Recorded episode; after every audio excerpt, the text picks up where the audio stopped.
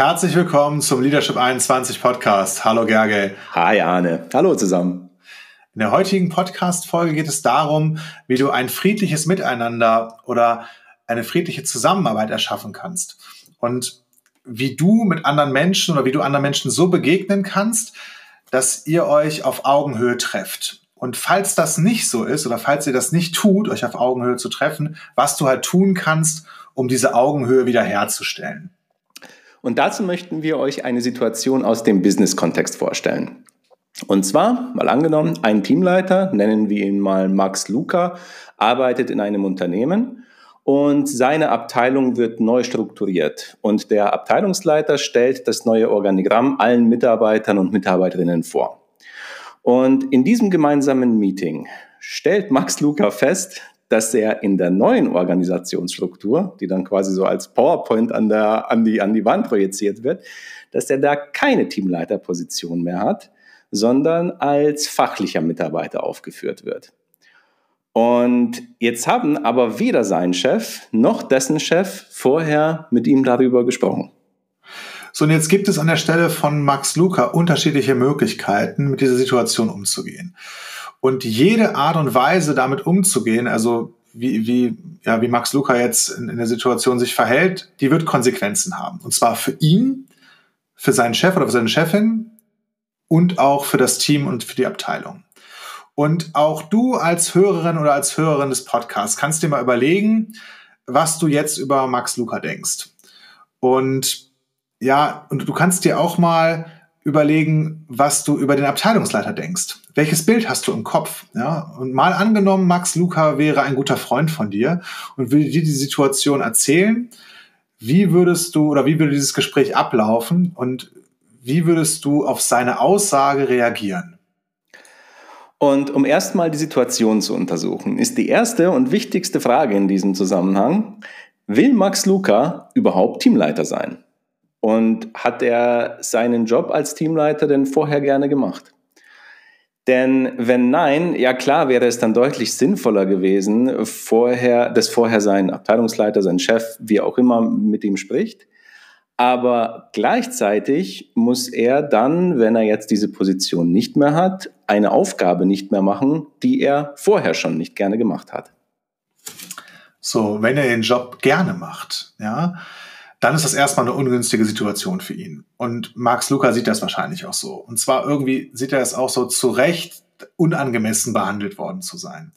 So die häufigste Reaktion ist, wenn Menschen sich unfair behandelt fühlen, dann reden sie negativ über die Person, von der sie sich unfair behandelt fühlen. Zum Beispiel, indem sie mit ihren Teammitgliedern über den gemeinsamen Chef oder die gemeinsame Chefin lästern. So dem Sinne, hey, ähm, was hat sich denn das Management da schon wieder geleistet? Ähm, die haben ja noch gar nicht mit mir darüber gesprochen. Wie inkompetent ist das denn?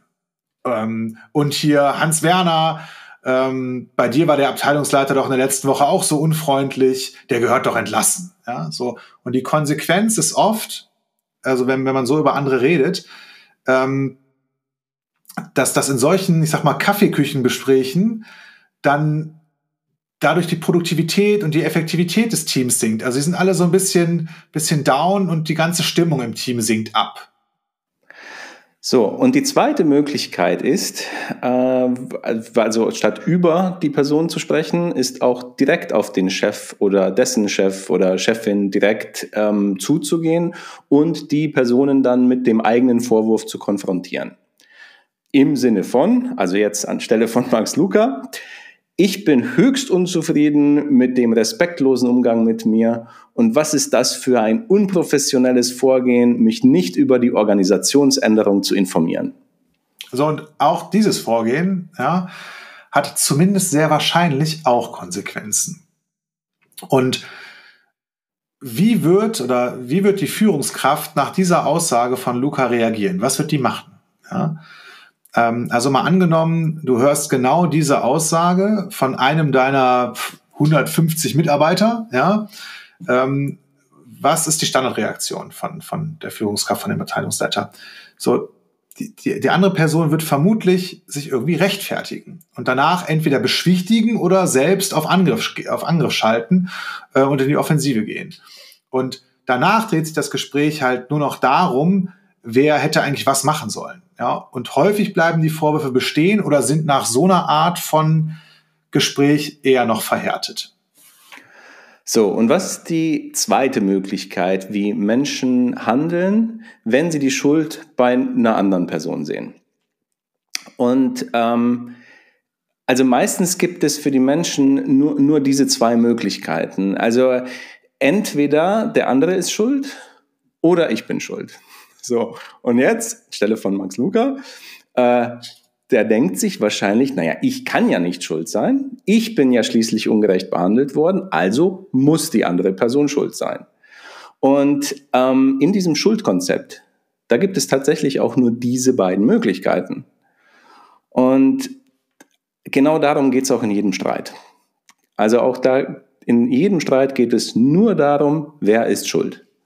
In jedem Krieg geht es nur darum, wer ist schuld. Bei jedem Vorwurf geht es nur darum, wer ist schuld. Und wenn man dann sich mit anderen Menschen über genau diese Situation unterhält, dann schlägt sich gerne das Team oder die Gesellschaft oder der eigene beste Freund oder beste Freundin jeweils auf die eine Seite. Und das Problem ist aber, die andere Person, die sieht sich in den seltensten Fällen als der Täter. Denn wenn die andere Partei, also in diesem Fall jetzt der Abteilungsleiter, die Story erzählen würde, dann könnte die Story komplett anders ausschauen. Das blenden die meisten Menschen aber aus. Die Story könnte aber aus der anderen Perspektive, also aus der Perspektive des Abteilungsleiters, ähm, der mit seinen Kollegen irgendwie am Nachmittag zusammensitzt, auch folgendermaßen lauten. Ja? Sowas der könnte sowas erzählen wie, stell dir vor, ich habe dir doch schon oft von Max Luca erzählt. Und ich habe jetzt so fünfmal zu ihm gesagt, dass er als Teamleiter nicht mehr nur die fachlichen Themen verantworten soll, sondern dass sich auch mit Leadership beschäftigen muss. Das tut er aber gar nicht. Ja? Und mehrere seiner Mitarbeiter sind schon unabhängig voneinander auf mich zugekommen und haben gemeint, sie wollen nicht mehr in seinem Team arbeiten. Ja? Er macht irgendwie alle interessanten Themen selbst und seine Mitarbeiter die sieht er eher so als verlängerte Werkbank und da haben die keinen Bock drauf. Ja? Und ich habe den Eindruck, ihm gefällt die Teamleiterrolle gar nicht. So. Und ich wollte jetzt nochmal mit ihm sprechen, aber jetzt kam mein Chef, also heute Nachmittag auf mich zu und hat gesagt, er möchte das neue Organigramm für die Abteilung morgen früh vorgestellt haben. Somit konnte ich gar nicht mehr mit Max Luca sprechen. Und ich habe auch den Eindruck, Max Luca will nicht Teamleiter sein und ich sehe ihn da auch nicht. So, und, und falls er das jetzt noch länger macht, dann werden vielleicht einige seiner besten Mitarbeiter kündigen und das will ich nicht. Also gebe ich die Teamleitung jetzt an Hans Werner. Ja. So, und jetzt in diesem Beispiel, hat der Abteilungsleiter alles optimal gemacht? Wahrscheinlich nicht. Oder hat Max Luca auch in diesem konkreten Beispiel alles optimal gemacht? Wahrscheinlich auch nicht. Aber Jetzt ist die Frage, ist jetzt der Abteilungsleiter schuld an der Situation oder ist Max Luca schuld an der Situation? Naja, also wir laden euch dazu ein, diese Frage oder auch dieses Konzept von Schuld außen vor zu lassen.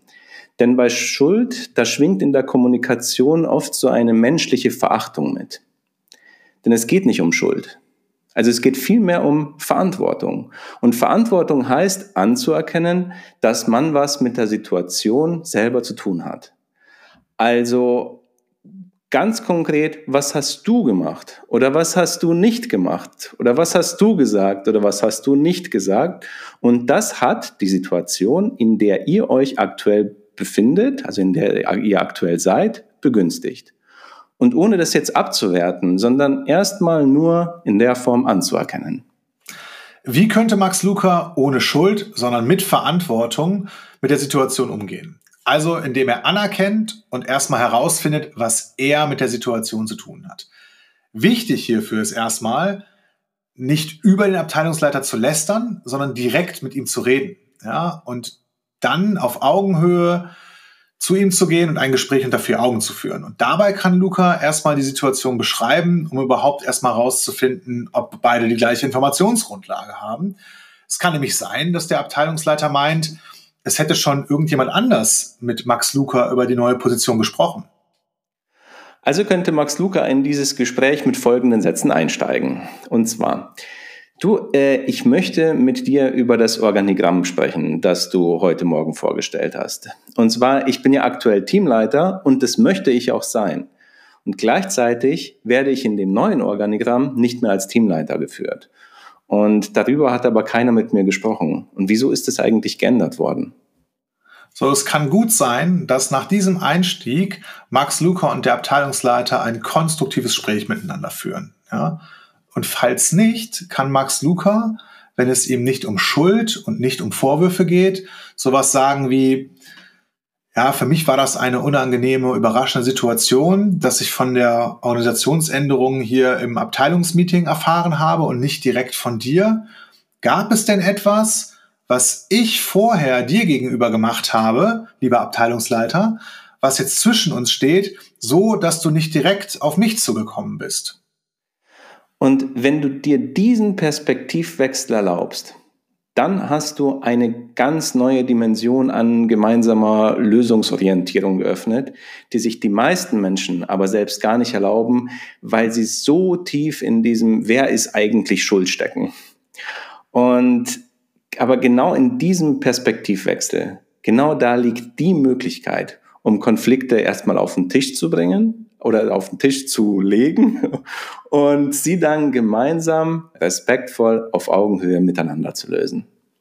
So, und wenn du rundum Frieden in deinen Alltag integrieren möchtest, dann haben wir eine Inspirationsaufgabe für dich. Und zwar gibt es Situationen, in denen du die Schuld bei einer anderen Person siehst. So, und für welches gemeinsame Ergebnis würde es sich für dich lohnen, den Vorwurf der Schuld aufzugeben? Das kann zum Beispiel sowas sein wie mehr Lebensqualität im Job, mehr Umsatz oder Kooperation für ein bestimmtes Unternehmensziel.